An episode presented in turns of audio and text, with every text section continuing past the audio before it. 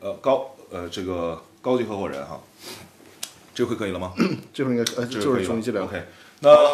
那好了，那我们张根源律师的设备也调试好了啊，那我们今天的直播正式开始啊。呃，首先非常欢迎我们今天啊一成直播间请来的嘉宾啊，我们北京京城同达沈阳律师事务所的高级合伙人，我们的张根源律师。那同时呢，张根源律师从事法律行业十五年，帮助众多的创业者企业实现了完备的股权构架设计，解决了公司股权纠纷的诉讼难题，及呃也担任过数次的破产管理人，同时呢拥有着非常丰富的公司清算、企业破产的办案经验。那同时呢，张国元律师也是辽宁省的优秀律师，辽宁省。公司法专业律师，沈阳市律师协会公司与投资并购专业委员会委员，沈阳市律师协会破产与破产与解散清算专业委员会委员。之前张律师也是中央电视台法律讲堂的这样的一个呃主持人哈，呃那个主讲人哈，同时也是沈阳广播电台 FM 幺零三点四广播呃公益律师团成员，辽宁省律师协会刑法。啊，刑事法律专业委员会委员。那还有一点呢，刚才我也说过了，张律师实际上是一个法律界的网红啊，他自己的节目叫《公司法大爆炸》，在喜马拉雅啊，我们的一个 APP 叫喜马拉雅上有一千万以上的播放量，已经更新到了九百一十八期。因为我自己也做这个自媒体哈，我自己深知，其实更新了九百多期是非常非常难的这样的一个一件事情。从我一八年认识。张律师到现在，实际上他一直在做这方面的更新，我内心里面也是非常的敬佩哈。那其实张律师，呃，其实我们相识是二零一八年，那个时候应该是我入股了一家公司，然后我去找您，那个时候您还在北京盈科是吧？对对然后您帮我解答了这个，比如说在这个呃合同上的一些呃小的问题，一些问题，然后给了我一些专业的法律建议哈。那同时我也知道，其实呃张光元律师也不是一个人在战斗哈，他有自己的团队，叫做苹果树律师团队。那这样，张律师，你先介绍一下你自己的苹果树团队，同时也介绍一下你这个喜马拉雅呃的公司法大爆炸更新了九百多期，将近一千期的这样的一个自媒体之路，这是我们想知道的。好的，好的，嗯好的。因为今天在一直播的朋友啊，有很很多的这个老观众对我并不陌生，但是今天呃在卓达的直播间有很多的新朋友，对吧？呃，我们因为我现在是在北京金堂金城通达沈阳律师事务所做高级合伙人，呃，我们刚才卓达也介绍了，我们团队呢有很多的律师啊，因为我们这个团队呢。它的主要特点就是覆盖为企业提供法律服务的这些关键的专业化的领域，比如说我是做这个公司股权啊，这个公司股权的业务呢，包括了公司股权架构的设计，比如说我们设立一个公司啊，怎么搭搭建这个股权架构，然后呢还包括了这个股权的投融资方面的法律问题，比如说给客户制定这个股东协议、公司章程，还有就是在投融资方面啊，如何签订股权转让的相关协议，再有呢就是在日常的公司发展过程当中。做股权的激励计划，还有就是诉讼案件，就包括了股东之间的权益纠纷，甚至是公司的呃清算，甚至破产啊。然后我们团队的其他律师，比如说我们团队有于路律师，是专门做这个劳动争议方面、人事人事合规方面的，这也是一个企业就是会在这个运营当中直接面面临的一个。很突出的法律问题。这个这个其实我经历过哈，因为以前我上一份工作是在三星电子哈，三星电子经历了我自己个人就经历了十九轮裁员。我们公司法法务部啊，我们公司的法务就是一直在做 这方面的是的这方面的事情。是的，是的。包括呃，我提到的于露律师之前也帮助沈阳，就是在这里就不提名字了，就沈阳一家很大的酒店类的管理公司做这个人员的，就是公司清算之前啊，人员这些解聘呢、安置这些这些工作啊，还有我们团队的这个。呃，王立新律师是做税务税收筹划啊，税收筹划，对对对对对，包括我们团队的王东浩律师，他是甚至于在涉外法律服务方面也是非常有经验的，对，甚至于我们团队还配备了刑事法这个刑事风险防控的律师啊，王忠硕律师。我记得上次我们见过一个律师，他是做婚姻法婚姻法类似这方面的。姚玉若律师是做婚姻家事方面的律师，而且婚姻家事律律师呢和我们这个。呃，保险业务领域实际上是有很多的，对，包括家庭的财富传承是有很多这个契合点的。对，那下次有机会的话，请姚律师，我们也一起进一场直播哈。对对对，这个婚姻法方面，其实我们还有很多方面要去进行咨询的，啊。而且我们团队还新吸纳了呃一位做知识产权的梁律师，哦专门做相关知识产权领域的。其实你看刚才我的这些介绍，主要是我们团队基本上覆盖了所有企业，尤其是一个呃正常运营当中的企业，它所能涉猎到的全部专业领域，基本都覆盖到了。嗯，那这样您简单还介绍一下你的这个公司法大爆炸的这样一个自媒体，然后从什么时候开始的？现在目前是什么样的一个阶段？呃，我的这个公司法大爆炸是在喜马拉雅 FM 那个音频平台上，啊、我觉得呃，相信很有一些人是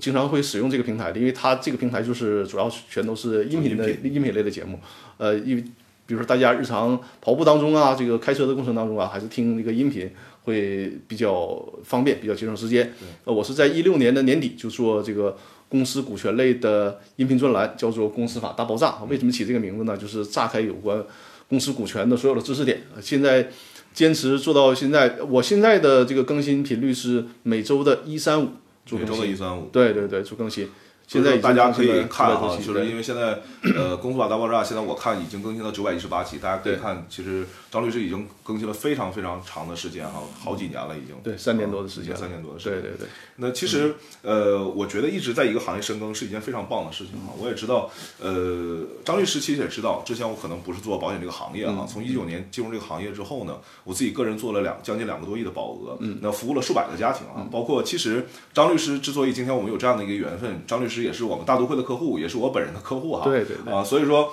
呃，我希望非常希望，呃，从您作为一个专业律师的这样的一个角度，呃，去跟大家去解读一下，从律师的角度如何看保险，如何看风险啊，如何看这样一件事情。嗯，那说到这儿，我也得呃跟我们一直播的我的老观众和新朋友们介绍一下，因为今天我们是搞联合直播嘛。对对呃，我的好朋友李卓达，我介绍一下我的这位好朋友的头衔啊，就是保可以说是呃叫青年才俊，保险界的大咖，真的是这样。呃，他呢是呃首先是美国大都会人寿啊，美国大都会人寿的首席的金牌顾问啊、然后呢是全呃全球的寿险百万圆桌 MDRT 内阁会员。同时呢是呃世界华人保险 IDA 龙奖会员，国际寿险品质 IQA 会员啊、大家可能听到这些英文缩写，实际上如果大家了解保险行业、了解这个保险领域的话，就知道我刚才读到的这几个英文缩写，它的这个分量有多重啊。同时呢是 CPWM 特许私人财富管理师和 CHRP 国际养老规划师，以及呢 RFC 国际理财规划师，还有沈阳十佳理财师，还有就是金融自媒体商保卓达说的主持呃这主理人，嗯，这是我们我的好朋友的一个同学，希望大家对他也多多了解啊。上面有我这个好朋友的二维码，大家可以扫描二二维码，因为是非常专业。你想想，我是专门做这个公司股权业务的，包括我的团队也是打造的所有的专业化，所以说我选择的我自己的呃这个可以说是身家性命吧，保险公司我我看中的就是专业化。其实我还记得张律师当时给我打打电话的时候说的，就是就是主要我很信赖你的专业性，然后我们去沟通这件事。对对对，嗯。您是您您是什么时候，比如说是想购买保险，或者说对保险这件事情，你觉得对你来讲是非常重要的？呃，实际上一直有这个需求，之前也也也买过呃其他小种类的保险，但是到了这个年龄了嘛，对吧？就是觉得对家庭啊，我相信很多我们购买保险的人，他可能是尤其年轻人，他不太在乎这一块儿，但是当时当对工作上啊、事业上啊和家庭上啊有一定随随着年龄的增长，对对对，觉得是一个责任责任感，就不光是自己的事情，是面对一个家庭的事情了。对对，嗯其实刚才也说了，其实保险其实具备非常多的这种法律的属性、啊。对其实作为保险，作为一种确定性的金融工具，可以实现的东西其实很多啊，跟法律也息息相关，嗯。包括遗产确权，包括呃资产传承、节税避债很多功能啊。那我也知道您是股权方面的权威律师，其实我想问一下，第一个问题啊，第一个问题就是，如果个人遗产啊，嗯，个人遗产是股权公司股权的话，它会有哪些的法律风险，又如何规避呢？嗯。呃，个人遗产是股权呐、实际上我在这个我的课程里面也多次讲过，就首先股权能不能继承这个问题，嗯，它是我们面临的第一个问题。那在我们国家的公司法上呢，在默认的情况下，说股权可以继承，嗯，啊，在公司法里面有这样的规定，就是如果你在章程当中没有做特殊约定，甚至都压根儿没提继承的事儿，那么默认情况下，这个股权是可以继承的。但是呢，可以排除继承。什么叫排除继承呢？比如说我们是股东，那我们在公司设立的时候，在形成这个公司章程和股东协议的时候，就明确说了，所有人的股权不允许他人继承。啊，就是在股东在当时的公司章程设立的时候就对他这个不允许继承是什么概念呢？并不代表说一个人不幸身故了之后，他这个股权就蒸发掉了，不是，并不是这个概念。嗯嗯，他主要是说呢，你这个股东身份不能继承。比如说张三儿，他是公司的股东，那他不幸身故之后，如果事先啊公司章程如果没有约定，比如说张三儿的子女会直接按照他们的这个遗产份额，然后变成公司的股东，就是公司由假如说他这个张三儿他可能持股百分之六十，那他的两个子女就是除了两个子女以外没有其他的继承人了，那这两个子女呢变成了继承人，那这个公司比如说呃这个这个张大张二啊，这张大张二各持股百分之三十是这样，但如果是公司章程股东协议里面做了这个排除条款，就是一旦张三儿不幸身故，那么他的股权不允许继承。那这个股权是谁来拿走呢？可能是按照事先约定，其他股东拿走，但是会给到这些继承人这个股权价值。什么是股权价值呢？比如说这个当时啊，在继承发生的当时，这个百分之六十的股权可能值六十万，嗯，那么就给到这些继承人一个现金分配，就是他们不能有股东身份。那你提到这里面的法律风险啊，首先，股权作为遗产，刚才我提到了，你看我刚才举的这这个例子啊，大家有没有发现一个问题？就说这个张三儿，这个股权在他自己手里的时候是百分之六十，嗯哼，那大家对公司股权要要是有一定了解的话，就知道意味着这百分之六十意味着什么？意味着你是这个公司的控股股东，就是一般的事项你自己是能说了算的。嗯哼。但如果出现了继继承，就像刚才我的例子啊，他有两个继承人，嗯，甚至有三个、四个更多的继承人，就不再直接完全控股了。分散了，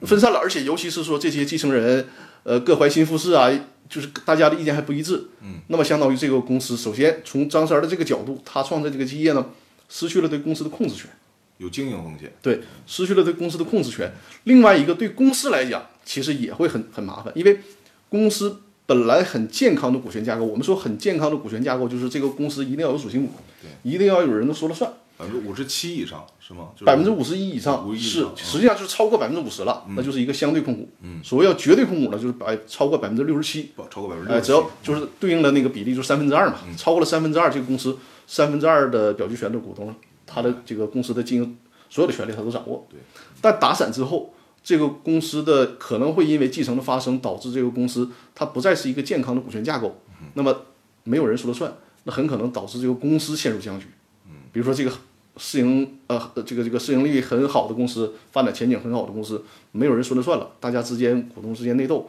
永远形不成有效的股东会决议、董事会决议，那这个公司随着这个很长的内部消耗，那公司的经营也就垮垮掉了。其实这样的故事不胜枚举啊，很多这个大型的机构、大型企业，包括很多上市公司，也都是因为呃，就是尤其这两天还有个新闻，就是我们说这个贝壳的创始人，嗯啊，贝壳的创始人突然之间身故，实际上他自己掌握的股权其实其实非常多的，对啊，贝壳应该是在美国纳斯达克上市，那后面他身后的事情我们无从知晓啊对，但是可以想象到那么一笔庞大的。股权那么一笔庞大的资金，如嗯果说进行财产分割的话，是非常非常困难的。对，嗯，对，尤其是这个我们讲啊，就是资产大了之后，往往它会伴随着道德风险。所谓的道德风险，就是这些继承人之间可能各自有各自的想法。对，那这里边的风险就是很多时候是不可而知了。对，家庭的矛盾是有些时候跟钱也息息相关嘛。对对对不要用钱去挑战人性，对这是我们一直在说的一件事情那其实，呃，我们我们一直知道哈，就无论是遗产是一种任何的形式出现，无论是不动产，还是我们说的金融资产，嗯，还是其实呃我们说的一些包括公司股权啊，我们会发现企业主啊，为了规避债务，呃，他会。用另外一种方式，这种方式叫做资产代持，嗯。啊，包括股权股权代持也好啊，房产代持也好，资产代持也好，他都会去做。那其实我们知道代持是有非常大的法律风险的，在你之前呃经历过的，比如说这些案件当中啊，你会发现，比如说类似于因为资产代持或者股权代持产生的一些法律纠纷吗？呃，代持这个事儿，刚才你提到的房产代持呢，我们就先不去讨论，嗯，因为我们是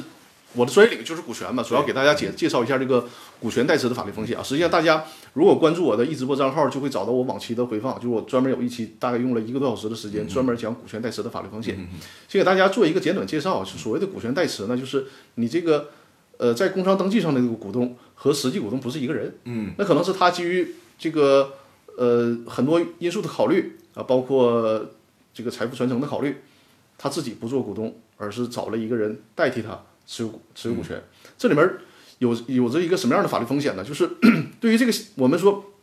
顶名那个那个人就是显名股东，实际的股东呢叫隐名股东。对于显名股东和隐名股东来讲啊，双方都有法律风险。对，对于显名股东是什么法律风险呢？就是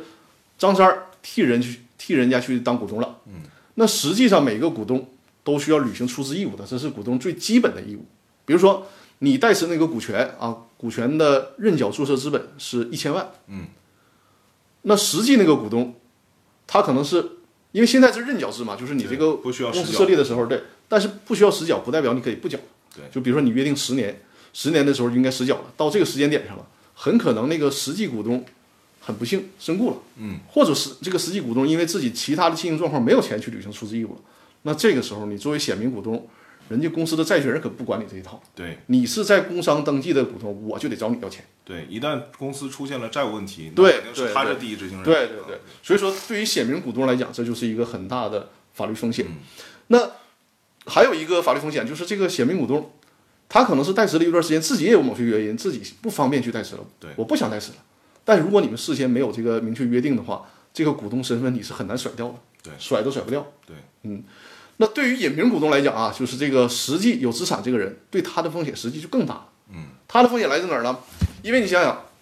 他作为隐名股东，他在工商登记上不能体现，在公司里面不能体现。公司去包括开股东会，进行表决，发表股东意见，谁去呢？是这个显名股东去。那可能面临一个又出现一个道德风险，这个显名股东压根儿就不听你的，自己无论作为。对，还有呢，就是公司所有的分红，从从从这个财务角度上，他只能分给这个显名股东。打到他的对。然后由显名股东呢，再根据他们自己的这个协议和约定，显名股东再转给这实际股东。对，那可能人利基于利益的驱使或者很很多其他方面的问题啊，可能这个显名股东拿的钱就迟迟不给实际股东。嗯，啊，这是说这个显名股东自己本身不讲究。嗯，还有一种情况呢，就是显名股东呢确实是个老实人，是个诚实的人啊。嗯，但是呢，他很可能在这个日常的生活当中、经营当中，他自己也会产生债务。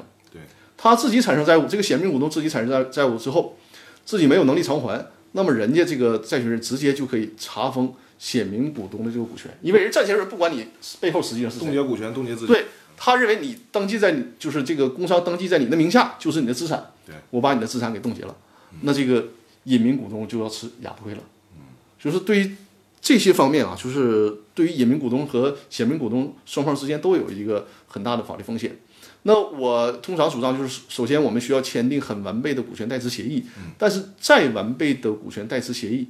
你没有办法克服掉刚才我提到的一些，比如说这个道德风险，人家就是违约，对对吧？或者是呢一些非双方原因，比如说他确实因为欠别人钱，然后导致这个股权被执行了。对，还有一种就是，比如说显名股东他闹离婚了，嗯，或者是显名股东本身身故了，那他的继承人可能需要主张这部分权利，那你这个隐名股东都会面临这样问题。还有就是隐名股东，他有一天我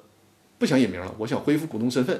那他会来自于受到来自于公司其他股东的阻挠，人家股公司其他股东过半数不同意，他就没有办法恢复自己的股东身份。那比如说，在真正的法律案件执行的过程中，比如说他们显名股东和隐名股东一定会有一个自己私下的这样一个协议，这种呃，我们叫做法律依据，这种协议作为法律依据和公司章程中显名股东和隐名股东这个，呃，法院更倾向于哪一方呢？是这样，就是他得看从什么角度看，嗯，就是你们之间的协议，显名股东和隐名股东之间的协议呢，只能保护这两这双方，两个人，嗯不能对抗其他的第三方。嗯刚才我说的其其他第三方，比如说其他的股东，债权人、嗯，其他股东，人家其他股东就不认可你这个隐名股东的身份，对，对吧？你事先没有告知我，我们事先也没有同意，那就没有办法恢复股东身份。明白明白。嗯然后包括其实刚才张律也说到了一点啊，就是婚姻风险，一旦是这个婚姻产生了问题，对啊，他的另一半主张，比如说执行他自己的这夫妻部分共同财产，以对这个夫妻共同财产就会有巨大的法律对风险啊。对那实际上，今天我们跟这个张律去沟通啊，一方面我们会解决一些关于股权啊、关于遗产啊、关于这些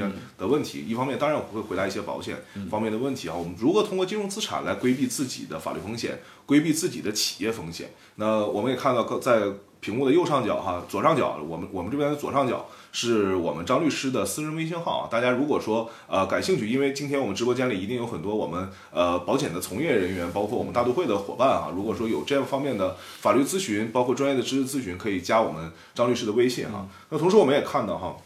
其实，在这样的案件中，呃，张张律师刚才也做了这样的一个解读。那其实，呃，还有一种法律风险，就是作为企业中有个法律风险，就是个人资产与企业资产相互中间的混淆。我们会看到很多的企业主啊，觉得企业，比如说这个企业就是我百分之百自己控股啊，自己百分之百控股。那自己的财务当然自己的员工嘛。那我需要我的，比如说我在外面需要买辆车，或者我在需要买一套房。我们非常。呃，经常有这样的人去做这样的事情，说财务你给我打笔款，直接从公司账户打到自己家买卖是吧？对，自己家买卖，从公司账户打到自己个人的呃私人账户。嗯，那我们也知道，现在 CRS 也好，金融三期也好，对这方面是有极大的监控的。呃，就是在您执行案件，比如说在处理案件的过程中，会不会遇到，比如说个人资产与企业资产相混淆，造成的一些法律资法律风险？会的。呃，首先提示大家一点啊，就是。呃，公司呢，本来公司制度它的设计的一个初衷就是说，股东承担有限责任。对，比如我投了一百万，这个公司哪怕亏损一个亿呢，跟我也没关系，我就承担这一百万出资责任就好了。对。但是刚才卓大提到的这种财产混同，财产混同会导致一个什么样的严重后果呢？就是你你虽然投入了一百万，你觉得这个公司亏多少都跟你没关系了。嗯但是，一旦你被法院认定为财产混同，什么叫财产混同？刚才卓大其实也说了，它一个表现形式就是。你把公司的钱当成自己的钱，把自己的钱当成公司的钱，这个就相当于说这个公司就是你们家的，啊，你自己那个那个买个车甚至买双袜子什么，都都得用公司的钱，这就是财财产混同。一旦被认定为财产混同，在我们法律专业的角度就要揭揭开这个公司面纱，就是说它导致的恶果就是公司欠了多少钱，你作为股东需要承担连带责任。嗯，比如刚才提到了，假设说你出资一百万，本来你的投资风险一百万就到头了，嗯，但是呢。因为你这个财产混同被法院认定了，那么如果公司哪怕真的欠了一个亿，你就需要跟公司一样承担一个亿的这个。哪怕有过一次这样的记录，比如说在案件执行过程中被查出来，嗯嗯，就是因为我们现在注册公司大部分都是有限责任公司嘛，所以有限公责任公司就是如果公司申请破产，或者是公司真正出现一些法律问题，我们只承担自己认缴部分的这部分金额。对。但是这个过程中如果出现了一次，哪怕一次啊，就是我们财务这样的一个。呃，对公账户、对私账户中间的一个交集，就可能查封你个人财产的部分，嗯，啊，实行无限连带责任，我可以这么理解吗？呃，实际上你要说一次半次，这个可以，就是他他在认定上会，所谓财产混同啊，我这里面提示一个很重要的法律问题，就是它是指普通公司，所谓普通公司就是两人以上的公司，明白？就是你个股东是两人以上，明白？那么他认定为财产混同是有一个比较严格的证据标准，就刚才你提到了一次两次，这可能是。问题不大，嗯，但是如果你是经常性的、频繁的、频繁的，而且就把这个公司当成你自己家了，嗯嗯，那这种情况下，那就是一个连带责任。还有一点啊，就是刚才我提到普通公司，如果是艺人公司，嗯艺人公司你别说一次两次，就是你实际没有，嗯，但是只要是艺人公司，按照公司法的规定，默认情况下，这个股东需要和公司的债务承担连带责任，除非什么呢？除非你自己提供证据证明你和公司的财产是完全分割的，而且每年都需要对公司进行审计，每年。都需要拿出公司的审计报告才可以。所以这里面也提示我们这些呃投资者朋友啊，尽量不要注册一人公司，甚至于说夫妻双方作为股东的公司也是也需要慎重。因为在最高法院的认定上，对于夫妻开公司算不算一人公司有很大的争议。嗯。啊，就是有的人认为，同样是最高法院的法官啊，有的人认为就是一人公司，有的人认为呢不，这个不构成一人公司。但是我给客户提示就是，咱别冒这个险，别去跟法院抬杠，我们就直接规避，不要夫妻。作为公司唯二的两个股主体啊，对对对，嗯，对，其实我的客户之前也遇到过，就是呃，刚才我说到了个人资产与企业资产混同，他经常做这样的事情，比如说他的财务一整每个每周吧，可能说给他打个十万，可能说我我们在外面买个车或者怎么买个房，三十万、五十万、一百万这样的转账记录都有，嗯，到年底的时候，税务局、税务机关现在这个其实是不是也是我们整个公司经营中，因为啊这样的一个风险。是的，是的，就是刚才你提到是一个税收的风险，被税务税务部门来稽查。对，呃，而且同样就是刚才我提到的那个债权债务的风险，相当于面面临双重风险嘛。对，一个是你被税务机关稽查，另外一个就是你被债权人来追债，对吧？要求你股东对公司的债务承担连带责任，就双方面的法律风险。对。呃，其实刚才张律师也回答了这样一个问题啊，无论是个人资产和企业资产的混淆，还是我们刚才一开始说的，就是呃股东方面的名，就是呃以股权作为遗产。其实之前我们呃做私人财富规划师的这样的一个课程的时候，会经常的提到一点，就是股权类的遗产，嗯。实际上是最差的遗产，没有之一的，因为它没办法界定，嗯。没办法界定。比如说，这个真的我们这个公司，呃，今年我们每年的产值都是几百万，我们自己的纯利润是几百万，我控股这个公司百分之六十，但是我公司实际上实缴没有那么多钱，嗯。最后如果说其他股东不同意，他有可能进行这样的一个呃认定，说，哎，这六十百你百分之六十的股权给到你两个孩子或一个孩子，可能就按这六十万，但是实际上你。公司每年再去盈利的部分，都远远超过这部分的价值。啊。所以说，作为企业主来讲，应该非常好的把自己的个人资产与企业资产进行拆分分割啊，来保证我们家里人的这样的一个权益，包括未来生活的这样的一个状态啊。对，是的，是的，对。那是这样，其实我们也知道，未来我们会有非常多的这样的一个税收风险，无论是 CRS 还是金山期上来之后，呃，非常多的企业主也意识到了，以前啊，很多企业可能是两本账，第一本账是我们真实的这样的一个账户，第二本账就是应付税务机关、司法机关的。其实因为我自己母亲就是税务局出身哈，以前她是地税的，后来国地税改革，然后营改增一系列的手段结束之后，尤其现在在。后台就企业后台的这个 CRS 系统，是可以税务进行自动报警的。嗯，有些时候我们说，哎，我们作为企业主有一些社会关系，有一些社会能量，我们在社会上找找人，或者找找这个税务机关的，都有可能就是规避了这样的一个部分。但是现在 CRS 和就是金内山期上来之后，都是大数据来说话，大数据来说话了。而且你能把自己的账做平，你的上游和下游。实际上很难把这个税去做平的，所以说我们在平常的公司的经营当中啊，一定要规避这样的一个税率风税务风险和这样的一个法律风险。也就是说，呃，我们我们也知道啊，基本上中国大部分百分之九十以上的我们所谓的高净值客户啊，高净值客户，呃，我们现在在财富管理角度上的认定呢，是一百万美金以上的可投投资资产。嗯，那依照人民币换算回来就是可能六百多万人民币。嗯。那我们所谓的是可投资资产，就是金融资产，它的房产啊什么都不算啊。那这部分人群大部分都是企业主，嗯，都是企业主。那未来我们可能会面临一件非常严峻的事情，就是中国的遗产税和房产税，嗯，可能未来都会去进行征收。呃，我知道您可能并不是做这个呃遗产专项啊，或者是这方面的专业律师哈，但是从您专业的角度来看，啊，未来的遗产税和房产税对于高净值客户来讲有哪些的影响呢？嗯。呃，关于遗产税这一块儿啊，就是现在包括法律界啊，包括很多的专家呀，就是，呃，大家的说法都不一样，我们没有办法去预判，就是这个遗产税会不会收啊，什么时间收，没办法预判。但是呢，它就是一个这个悬而未决的这样一个政策，定时炸弹。哎，对，它随时有可能。你说国家去征收。那是这是一个国家的权利啊，对对不对？所以这个这个我们是需要有这个意识在里面的。还有呢，就是跟大家说的是，我你看这个月啊，五月五月十一号的时候，这个月五五月十一号的时候呢，那个财政部说财这个有一个文啊，财政部等四个部门在京召开房地产税改革试点工作座谈会。这个在财政部上的这个官网发布的这个座谈会的公告，大概我数了一下，这个文字还。不足三四十个字，嗯，但是呢，网上传言就是网上大家的评论就说，按照我们惯惯常理解是字儿越少事事儿越大，对吧？啊，就是你为什么开这个会？这个会将要定什么调子？那就很很多人猜测是不是房产税快要来了？嗯，就是你看诸多的这些迹象啊，我们说我们的财富管理当中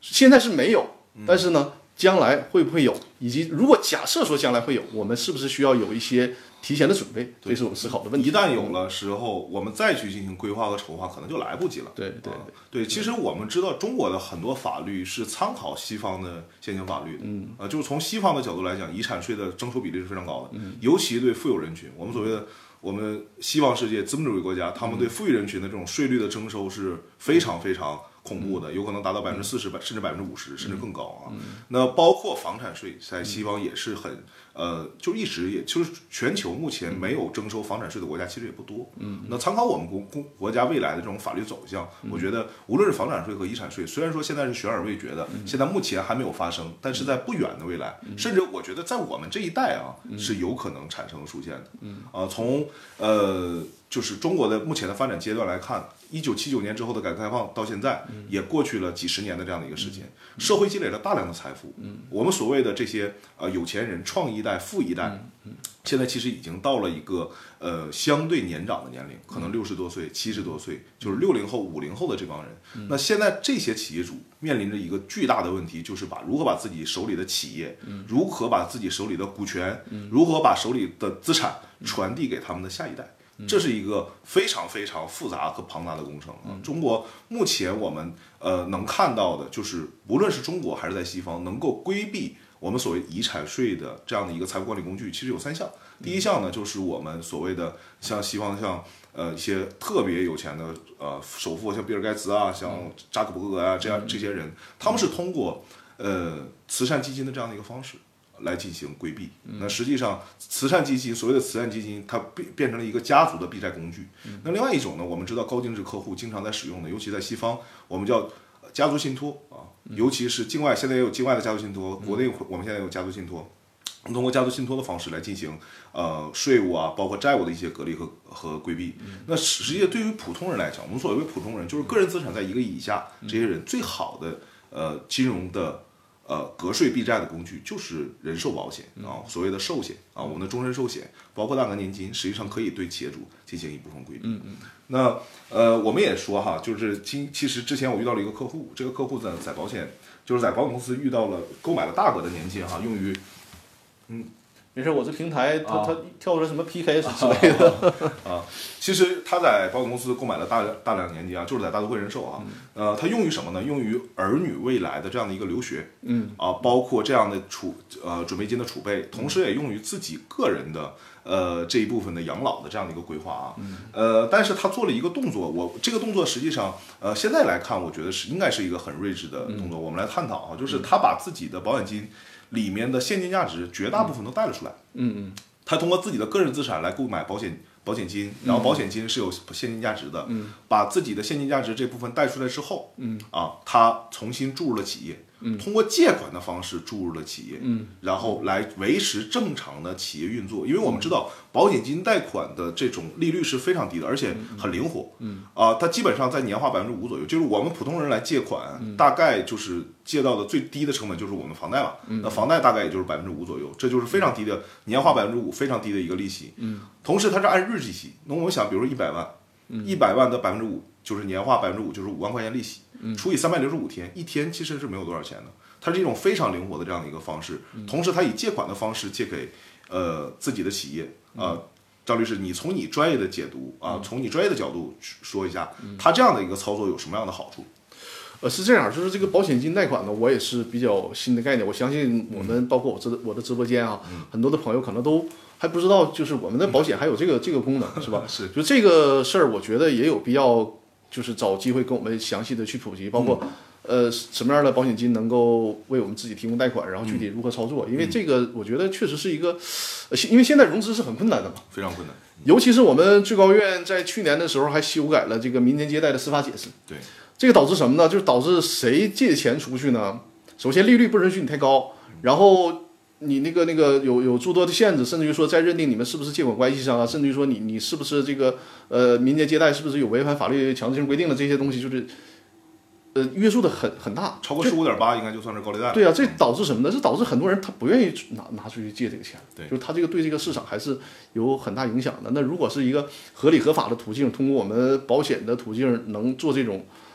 一个融资的手段，我觉得这是一个非常好的方式。希望就是有机会嘛，我们一起，甚至在我的微微信公众号里面是吧，给大家做一些这样的普及文章。那你刚才提到的这个问题啊，就是。首先，因为我跟卓达也探讨过这种模式，我觉得是一很新颖的模式。然后通过这个架构的分析，首先我们说这种模式它的合规合法性，以及呢对于我们在这个合规合法的前提下，那我们选择这个它的利弊。首先呢，它的合规合法性就是作为一个公司的股东，他通过合法分红的方式，获得了这个投资的利润。比如说，前提是合法分红，对，合法分红，合法的收益。对，因为刚才我们说了嘛，你这个公司不能找搞这个财产混同。你比如说，你公司今年营业额有这个一千万，嗯，然后你就直接把这一千万都拿出来了，这是不行的。因为我们分红按照公司法的规定啊，在财务上是有要求的，你是需要弥补之前的亏损，然后提取这个法定公积金，呃，提取法定公积金该交的税交了，剩余部分拿来分红。那就可能是今年这个企业的营业额是一千万，啊，之前也没有亏损。满足了上上述条件之后，然后公司决定分红，比如说分红三百万，嗯，那股东个人把这个三百万拿出来，真的就属于属于个人的资产了嘛，然后交一个这个个人所得税。拿出来这个资产之后，如果是比如说你刚才提到了这个购买寿险，对通过寿险自己有贷款，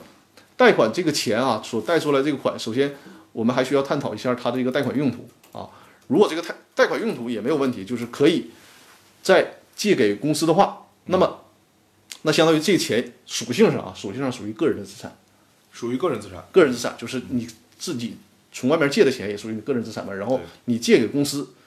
它的特点是什么呢？就是公司有任何的经经营问题哈、因为是借款关系，比如说你拿了三百万借给公司，嗯，那你跟约定半年或者一年的时间，公司需要还给还给你，甚至于说你可以加收一个合理的利息，嗯，对吧？还给你，尽管你是股东，但是你是借口关系应，该还给你，那这个钱就始终是你自己的，然后你自己去正常的按照你们之间的贷款约定去还贷款，嗯，但如果不是这样操作哈，就比如说你拿了这个贷款，就是公司公司对外贷款，嗯，这个钱，那么就是公司的一个债务。啊，是债务，是债务就要还。对，是债务就要还，而且你这个钱，因为不是你自己的资产嘛，嗯，你是没有办法管公司要回来的。比如说你还有一种，就哎，我正好手里有点闲钱儿，嗯，我投入到公司里面啊，就是增加注册资本，嗯，你一旦增加资注册资本或者是进入资本公积之后，那就属于公司的财产了，就是一个性质就变了。对，你想拿回来，除非说你还继续满足分红的条件，拿回来，嗯，但是如果你不满足这些条件，那么你是没有权利把这个钱从公司拿回来。明白，明白，对。明白。如果拿回来，这个可能可能构成我们刚刚探讨的这个财产混同，或者是债权人说你是抽逃出资，要求你归还所有的款项。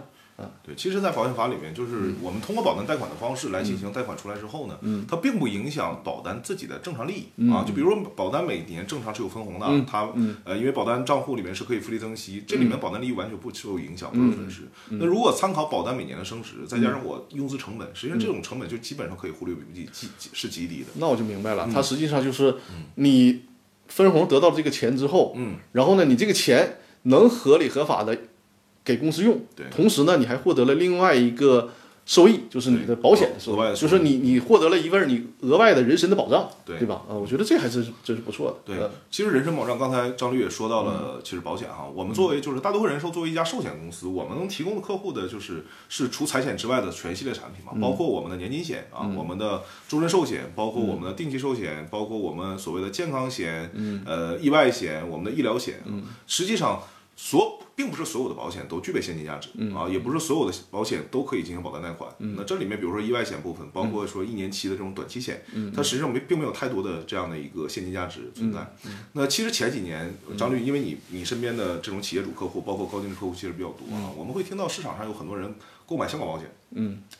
但实际上从我们看到的一些状态来看，大多数的香港保险它的现金价值是很低的，嗯啊是很低的，甚至有很多的港险它的现金价值为零，嗯，啊，那如而且它会有一些呃跨区域的这样的一个操作风险啊，因为我们现在规定人民币现在出境是有一个限额的，嗯啊，每年大概是五万美金左右的这样一个限额，嗯，那我们在进行香港保险购买的时候就有这样的一个风险，所以说现在有一个非常有趣的现象啊，就是很多的香港人，嗯，回流到中国大陆，嗯，来购买中国大陆的保险。啊，不论是大额的终身寿险，还是我们所谓的大额年金，它是有这样的操作。原因也在于，比如说我们内陆地区，我们大陆地区，它的经济状态是非常非常稳定的。嗯啊，这个地域性还是还是我们的其中一个优势。嗯，那张律师，其实我们也可以给大家分享一下哈。作为一个专业的股权律师，比如说我们呃，因为其实做呃保险行业，我们能链接的人是极多的哈。今天我们的直播间里，除了呃，就是包括您的直播间里哈，除了我们保险从业人员，然后可能也有一些我们的客户，这些客户里面可能也是有一些中小企业主，就是呃您从您专业的角度上，可以给这些中小企业主做一些呃股权方面简单的建议，比如说我们应该怎么设立股权，我们的企业才能继续呃未来运营的更好。因为现在我们知道一些小规模啊，其实公司非常多，嗯，但是后来我我听说过一个一个数据，就每年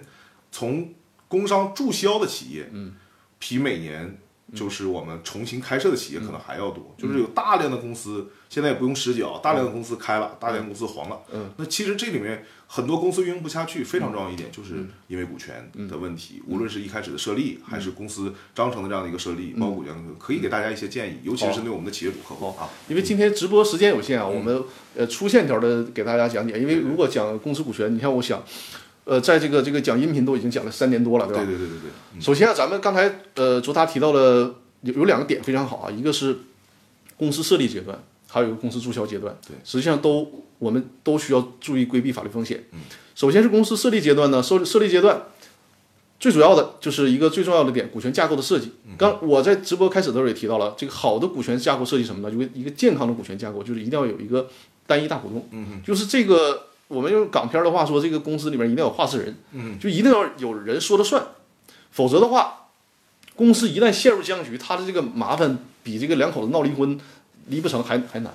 嗯，就是你这个公司陷入僵局之后，你公司死也死不了，然后继续发展也发展不了。嗯，大家所有的精力和资产就得耗在这儿了。嗯，所以通常如果一个公司刚刚设立阶段，尤其中小企业，那可能是你作为这个发起人持有三分之二以上，比如说百分之六十七以上，这是一个比较健康的股权架构。因为你随着你公司的发展，可能是还有一个融资啊，或者股权激励啊，还慢慢稀释啊，你逐渐稀释。但是你刚开始的时候，为了保证这个公司能按照你的呃所意志意志来进行发展，那通常有一个绝对的控股权，这是一个健康的股权架构。还有就是出资上啊，嗯，呃，我们反复提到，现在是认缴出资制，但绝对不代表不缴。就很多人说，哎呀，认缴好，我上来我就一个亿啊，我这公司你看我多多有排面呢，是吧？上来就一个亿，有这样的公司操作，就是把自己喊得对很大的，对，有。但是就是所谓要出来混，早晚要还的。你这个所谓的认缴，它有一个期限，你期限写的多长？有人说，你看啊，你比如说你写十年、三十年，一般是三十年，我记得。到了三十年你得缴吧？那有人可能会说了，三十年，我现在都四五十岁了，可能可能我都我都已经拜拜了。不是这样的，你想想，公司运营它会有一个问题，就是你可能公司你写了，比如说你出资期限三十年，你注册资本一个亿，对吧？负债累累。嗯这个时候在法律上很可能面临什么呢？人家债权人申请你公司破产，我的那个好像呃刚才有点卡到没事。债权人很可能申请你公司破产，债权人申请公司破产，对，申请破产对，申请破产导致一个什么法律后果？就是所有的出资义务提前到期。你可能当时设立的说，我这个公司出资期限三十年甚至五十年，嗯，你你觉得就是你都拜拜了，公司这个出资期限还没到，但是呢，可能两年你这公司真的欠钱了，提前到期，那么提前，你现在比如说这个二零二三年这个时点，人家申请你破产了，你就得提前履行出资义务，出资业务是，比如说我真的认缴多少就认缴多少。因为刚才我提到一个亿，那你可能公司你欠人家六七千万了，嗯，那你这点家底儿，对吧？就只要属于你名下的个人资产，人家都可以执行过来，啊，就是他名下的，就是他作为股东名下的资产全给进行你就得需要我们东北话说需要填这个坑嘛，啊。啊，你你因为你公司欠了这些钱呢，你这个嗯也就是说，如果说我们股权注册是十年也好，三十年也好，到期，无论是到期还是中间申请了嗯。债权人申请破产，我们要实我们要实缴当时我们申请这个这个全额的部分啊，不是说我一个亿我先一千万就可以了，不是不是。啊，就是你欠了，那实际上你相当于你本来是一个有限责任的出资风险，你变成了一个无限责任，对。对吧？你相当于一个亿，你可能公司没欠一个亿，可能就欠三十万，或者就欠个呃七八百万甚至一千万，但是你总共家底儿你有多少，对吧？你这点家底儿可能全都贴进去了。就所以说还有就是有多大的金刚钻去揽多大的对水果不要对对对。不要为了对。牌面去哈，对，这是公司设立阶段，简单说法律风险啊。公司的这个注销阶段，刚才卓大也提到了，这个一定要提示大家啊，注销这个事儿一定要就是这个注销它是一个非常专业的一一个领域，嗯，呃，甚至于说很多的法律就是我们的同行他不去专门做这一块儿的，那他可能都会了解的不多，嗯。实际上，注销呢，它有一套严格的法律程序。如果你这个注销没有按照严格的法律程序，嗯，你都不如不注销。正常你就勉强维系这个公司经营。啊，你勉强维系这个公，举个例子啊，比如说呢，你这个注册资本是五十万，嗯，你现在这个公司对外欠了二百万了，嗯，对吧？你勉强维系，然后或者是你不维系了，你自己申请啊，你自己向法院申请，我是申请公司破产，或者是债权人等不了了，债权人申请你破产，那你是什么呢？你的这个出资额啊，你的投资风险就是五十万，出资额为限嘛，对吧？但是如果说你这个法盲不懂，你就通过，因为正常情况下你公司欠钱的时候，你是没有办法把公司注销掉的。那你通过各种不正当手段，你就直接把注公司注销掉了，你非哎这下跟我没关系了，公司注销了，反而你因为违法注销，你要对公司不能偿还的债务或者承担赔偿责任，或者是承担连带责任。啊，就本来你那五十万是出资，你到头了，你的风险到头了，嗯结果呢，你要因为你正常你破产你也就五十万嘛，到头了，就是你你你你非法注销公司，导致你有可能这二百万的债务你全得承担。啊，非法注销公司。对对对。所以说，在公司设立阶段和公司的这个注销阶段，就是从公司从生到死的这这个阶段啊，都需要严格的按照法律程序来，否则的话就会给自己带来很大的麻烦。所以说，很感谢我们张国元律师哈，其实给我们带来非常多的关于股权方面的这样的一个设计和构架啊。当然，更专业的这个股权构架，尤其是大型公司的开立，是需要非常完备的这样的一个股权设计的这样的一个过程，这是一个非常专业的事情，非常专业的领域。那如果有这方面的方式啊，也可以进行咨询。那我们直播间，因为这边是我们的这一成的直播间，这边是我们一直播呃我们张根源律师的直播间啊。如果说呃现场的所有的伙伴们，呃所有的朋友们，如果有一些关于法律方面或者保保险方面的这样的一个问题和咨询，实际上我们可以第一时间来进行交流哈。对。那张根源律师在这在这个呃您从业的十五年过程中，有没有哪些呃跟股权相关，然后尤其像跟呃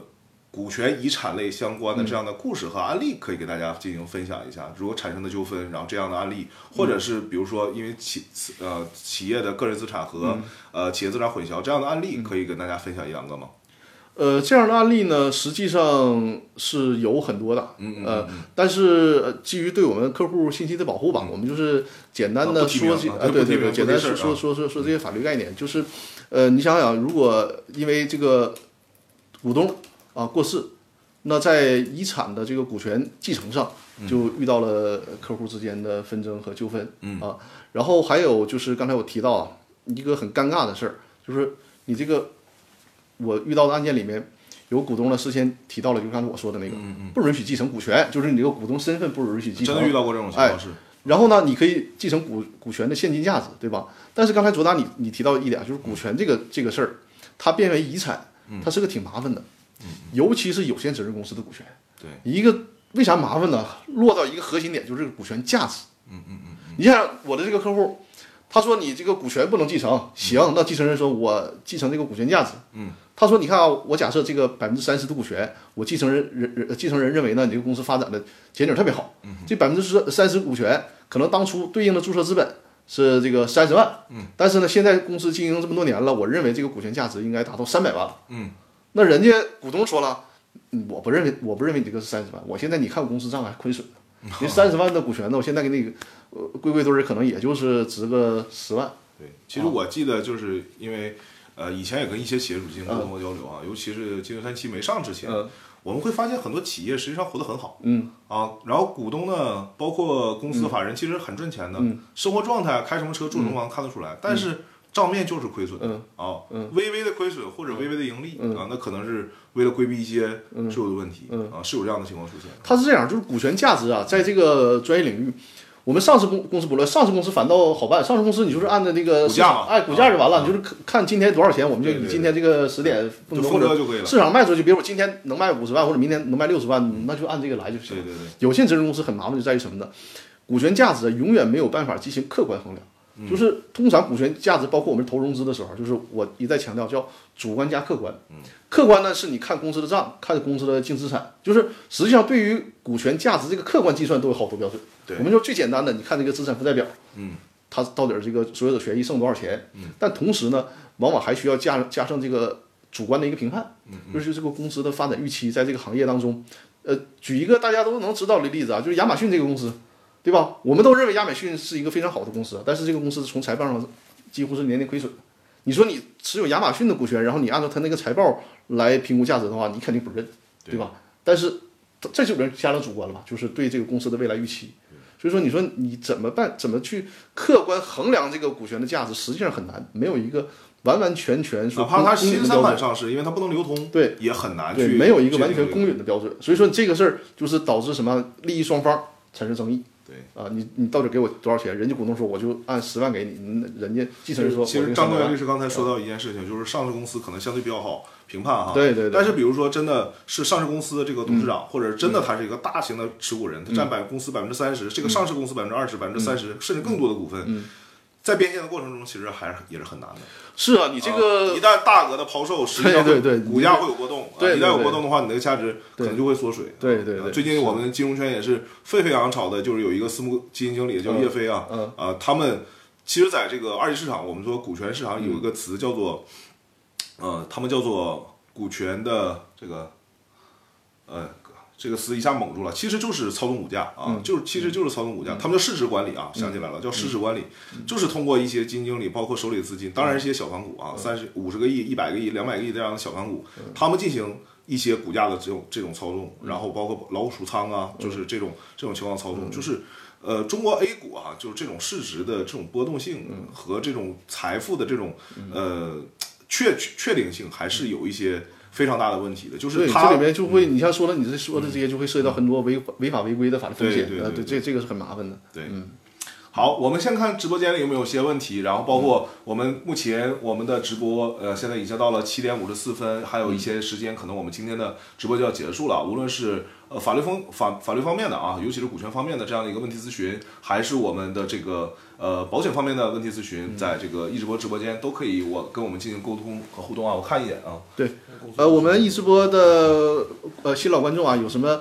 这个股权方面的问题，或者是这个呃人寿保险相关的问题啊，正好我们今天的这个专家在这儿都可以进行提问。因为我跟我们易直播的观众说一下，这周本周啊，本周我就是周五。进行一场直播啊，周日就不再进行直播了。周日我还有别的事情安排。那我们这周呢，就是周五进行直播了。我看到我们微信公众号上有两个提问啊，我先简单回答回复一下，就是我们微信公众号上有个叫呃忍者不忧的我的老观众啊，呃，他的提问是什么呢？他说那个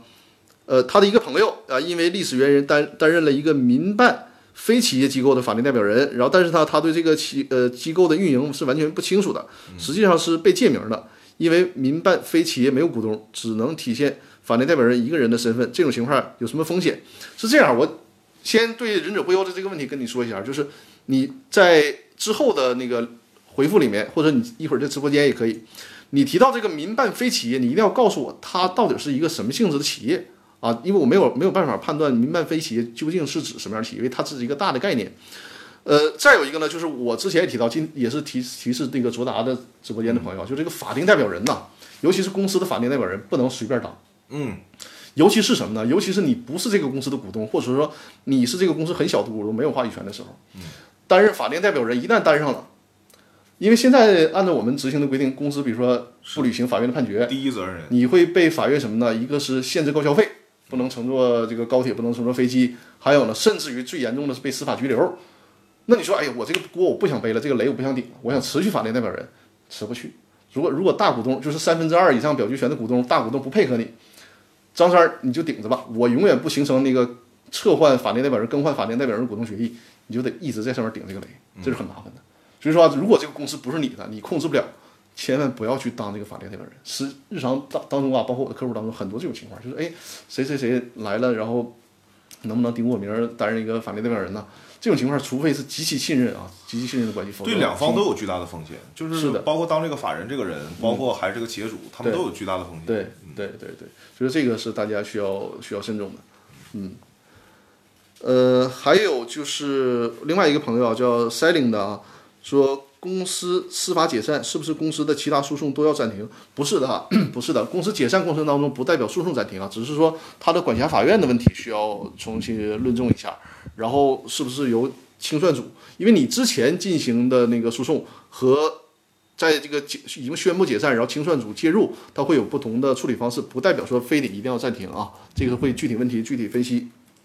呃，我的直播间还有叫托克维尔，托克维尔也是我的老观众了啊。今天我这个直播是横屏直播的，大家不知道看的时候会不会习惯。他说，国内公民可以在国外成立公司吗？这个是要看当地国家的法律规定了啊。就是这个，你去国外成立公司，我们国家自己的法律咱管不着啊。但是以后的税收，我听说这个这个是需要。刚才这边你考虑的其实刚才这边直播间也发了一个问题哈，叫公司转到个人账户上，比如说。呃，公司转让个人账户上嗯是需要、需不需要缴纳个人所得税啊？就是公司资产啊、通过比如说合理的股东分红、嗯转到个人账户上，是一定要交个人所得税的，对吧？一定要交这是一定要交百分之二十。的个人所得税。对，那如何结合年金来规避到这方面的税务哈？嗯那其实刚才我也说了，张国元律师是股权方面的专业律师哈。嗯那这个问题呢，呃，我是这样考虑：如果说是希望通过这种呃节税的方式来进行，我觉得更好的方式并不是购买年金险，而是增额型的终身寿险啊，就是寿险具备的更多的功能，可能因为年金也是增额型的这样的一个产品，或者是年金它也也是有这种分红型的东西，就是如果说是想更好的节掉这方面的税务啊，更好的可能是用终身寿险这样的方式来进行规避。那第二个问题还有一个就是，请问股份有限公司股东分红的部分需要上交个人所得税吗？刚才其实回答过了，是吧？实际上是这样，刚才他提到了啊，就是公司大概分两种类型，一种是有限责任公司，一种是股份公司。但是无论是哪种，按照现在的个人所得税的规定啊，就是百分之二十的个人所得税。另外一个提示大家一个细节啊，可能有些人就动了小心思，说我这个分红我得交税，那我是不是这个公司我借款，比如说正常给我分红应该分五十万，我不通过分红，我就从公司借借回来五十万。但是这里提示大家啊，你这个借款不能跨年。嗯如果借款跨年了，在税务部门就认定视同分红，啊你还得交个人所得税。哦，啊，对对对，借款是不能跨年的。对对所以说，其实刚才大家也说了一些啊，比如说如何通过保险这样的一个方式，或者用金融产品这样的方式来规避税务。那我们并不能在企业运作的方面啊，比如说呃，就去。刻意的去节税，其实交税也是一个公民正常的这样一个责任。我们还是倡导各位去，包括所有的企业主去正常的营运营，然后正常的去交纳个人税务。但是我们一定要注意一点，就是个人资产和企业资产混同对企业的未来发展，包括对个人的家庭未来可能会有巨大的这种影响啊。比如说像我刚才说的那个客户，他就是遇到这样的问题，最后。还是补交了这样的一个税务哈，但是我们可以通过，比如说，无论是增终身寿险，还是通过其他的这样一个方式，因为我们知道增额型终身寿险还有年金型产品都是类信托产品哈，虽然它并不是信托，但是它是类信托产品，通过这样的方式来进行更呃来进行我们遗产和财产资产的确权，这是非常重要的一种方式。无论是在西方还是在呃任何地方哈，其实我们所谓的终身寿险的部分。去交税的这种比例是很少的，或者甚至可能有一些地方终身寿险是不进行缴税的。就是我们个人资产部分，从企业的完税的资产部分是要可以通过这样的方式来进行，呃，是来进行一些规避和规划的哈。对，我的直播间还有个图克威尔，图克威尔第二个问题问，在国外注册的公司能直接在国内开展经营活动吗？是这样，如果在国外的呃公司，要不然就是在国内成立分支机构，要不然就是在国内。呃，注册成，比如说你是那个外商投资的公司啊，你这个股东可以是国外的公司，但是在国内需要注册成立一个就是法人实体啊，就是需要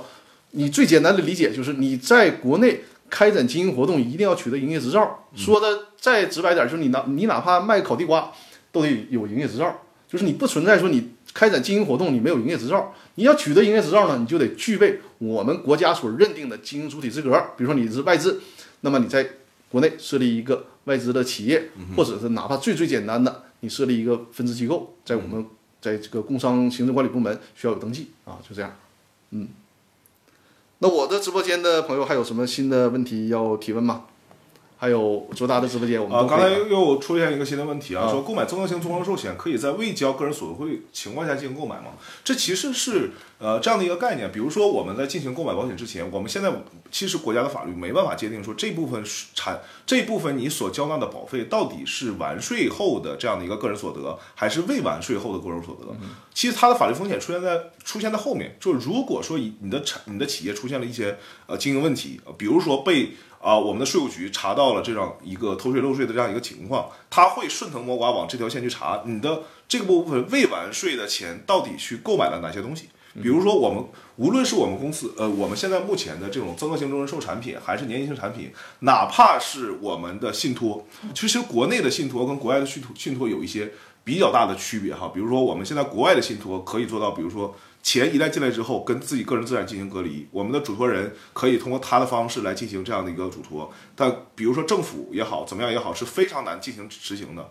但国内的信托实际上会有这样的要求，包括我们的增额型终身寿险也好，包括像呃年金也好，这样有具有现金价值的保单，它有这样的要求是什么呢？如果法院一旦界定于你的这个钱是非法收入，嗯。他是有权利来进行你的现金价值的执行的哈，就是执行掉你的这个保单的现金价值部分，他是有这样权利的。国家法律和法律之间还是有一些区别，就是我们还是提倡各位哈，在正常啊，我们来进行购买购买这个保单，或者是购买其他的金融产品、金融衍生品的时候，用自己我们叫做真正完税后的那部分资产啊，包括前些年我们知道去购买这个香港保单，其实有一个风险，就是它需要你来提供完税证明，需要你来提供你自己呃这个完税证明。但是其实很多企业主，包括很多我们的投资人是没办法提供这个东西的，有些钱就是说不清的，甚至我们其实还会有一些呃，比如说我们政府部门的这样的一个一个呃，我们所谓的高净值客户吧啊。他是更是没办法，就是而且我们知道法律中有一项叫大额资产来源不明啊罪，这也是一种对，也是法律。所以说我们国家啊，无所有的领域没有法外之地啊。对，就是大家一定要是遵纪守法为前提，对，在合理合法的情况下，我们叫税收的筹划。合理的规对对对对，我们实际上要严格意义上说呢，都不能说为规避啊，就是我们合理合法的去筹划的，因为在税在税务领域确实是这样，就是因为你的不专业，就是同样是合法的事儿，你这么做。你的税收成本是小的，你要是那么做，你可能是错误的交税了。就是同样，你这两个可能交税的方式都合法，但是呢，你的那个另一种选择路径。那你的这个这个这个税收成本就高了。任何的金融产品，实际上它并没有办法去规避你企业内部的这种税务问题啊，包括其他的问题，包括经营的法律风险。对。但是它可以规避一些未来可能发生的问题，比如说刚才我跟张律师在直整个直播过程中探讨过的，未来有可能发生的遗产税，未来有可能发生的房产税。那我们知道，未来的房产税，现在目前房产税征收草案可能是未来是房产价值的百分之五每年进行征收。这什么概念？就是如果你的房产价值，比如在北京，一套房产价值是一千万。它有可能每年征收你百分之五，那就五万块，五十万。那你要看你自己这个房屋的租售比，就当然一定是超过自己正正常合理居住面积之外的第三套住房、第四套住房或更多的住房。一千万的房子，如果一年租租金是二十万、三十万，非常有可能哈。但是你一年要交的税务可能是五十万，那我们要考虑这个房产。未来到底是不是一个非常合理的遗产的这样一个标的？要需要做一个合理的资产配置。这部分资产配置当然包括我们的一些呃金融产品、金融衍生品，包括我们的保险金，包括我们的终身增额型终身寿险，或者是其他呃一一些其他的金融金融金融理财工具。那其中也包括了一些不动产。我们所谓的不动产。有不动两个字嘛？不动两个字，它的流动性是极差的。对，呃，其实我是黑龙江人哈，我们知道黑龙江像鸡西鹤岗这样的地方，一套房子十来万，对，二十几万。今天下午还跟一个朋友进行沟通和聊天哈，十年前他那个有一个在就是像类似于沈阳中街的这样的一个地方，嗯，他这个房产值八百万人民币，十年前他就值八百，非常大的一个房子，现在挂到网上啊，正常的所有的保险中，所有的房产中介在卖三百五十万人民币，没人买，没人接盘，尤其是。呃，尤其是我们北方绝大部分城市，它的人口的全是负增长的，人口的流动性极差。那比如说像北京、上海、广州，我们都知道这样的房，这这样地方的房产，它的流动性是好的，而且它的价值也会不断的增长。核心城市的核心资产啊，它肯定是有它的价值的啊。但是我们也知道那个地方门槛太高了，就是我们想在北京买一套住房。而且谁也没有办法保证，即便是北上广广深这个这个房产就是一直在涨的啊，对对，所以说合理的这个资产配置还是很重要。我们好像有也有新的提问，有新的提问啊。呃，婚姻存续期间，一方将自己所得的资金给到父母后，呃，由父母一方啊，由父母为一方人身投保含年金，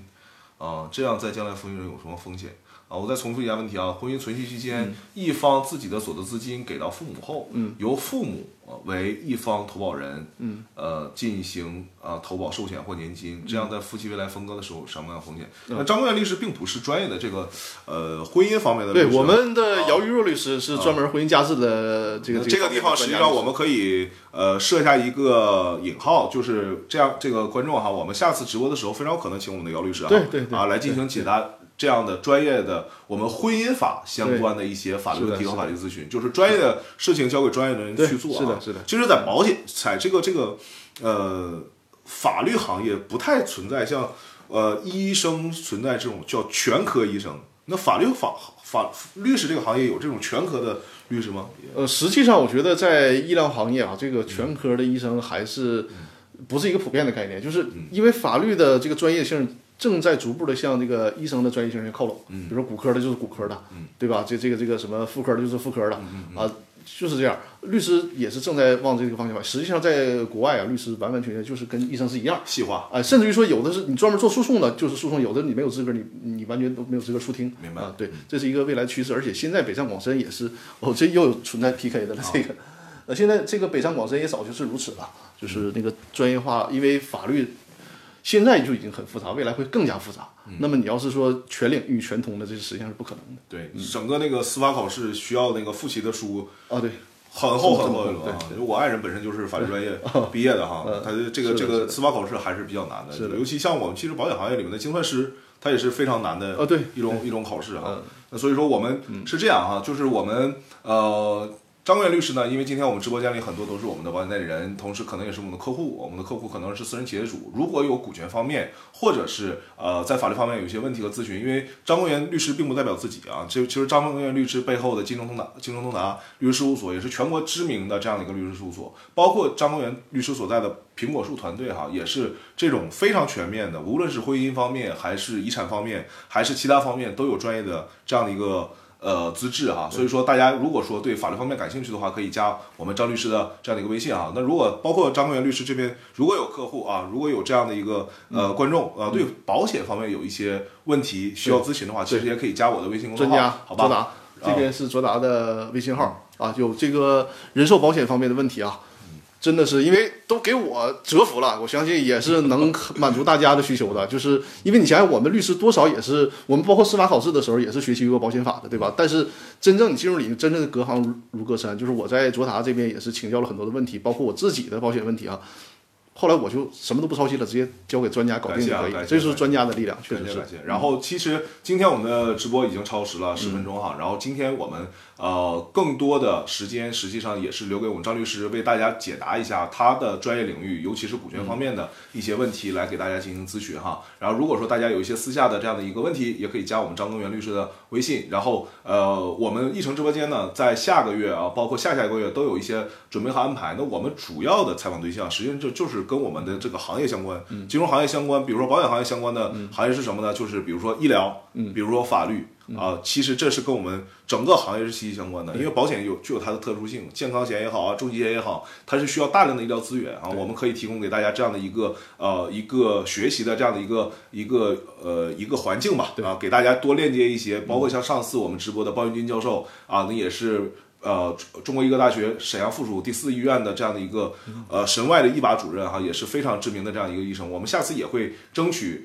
让这样更多的知名的医生，包括像张律师这样在行业中知名的律师。来跟我们一起进行互动，回答大家的问题啊！也非常感谢大家能够关注我们的一生直播间，然后也非常感谢大家能够有这样一个多小时的倾听。那我们今天的直播就到此结束了。好的，好的，啊，好，也感谢我们感谢各位直播里面我们张国元律师的这样一个伙伴这样的一个倾听哈。是的，呃，今天我们结束今天的直播，感谢大家。然后我们一直播啊，一直播还是啊，就是除了这周以外，下周还正常是每周日晚上的八点啊，每周日晚上的八点在一直播上进行直播。好，谢谢各位。好，最后再说一句哈，就是除了我们的公众号微。信公众号包括我们自己的微信账户之外，大家也如果说对呃今天张律师所表达这这部分内容没有呃呃没有听够啊，也可以到一直播平台进行回放哈。呃，叫张根源律师啊，搜索张根源律师。同时，大家我非常非常建议大家去呃了解和学习在。呃，喜马拉雅 FM，喜马拉雅上关注《公司法大爆炸》啊，大家记住《公司法大爆炸》来进行这样的一个学习哈。我觉得无论任何人，其实都有创业的梦想。那创业是从什么时候开始呢？创业是从一个合理合法的这样的一个股权构架开始。对，我觉得是的。呃，这是我们今天能够大家带来的这一期节目啊，就是今天我们我我觉得今天咱们提的这个题目也也挺好的，叫与法同行。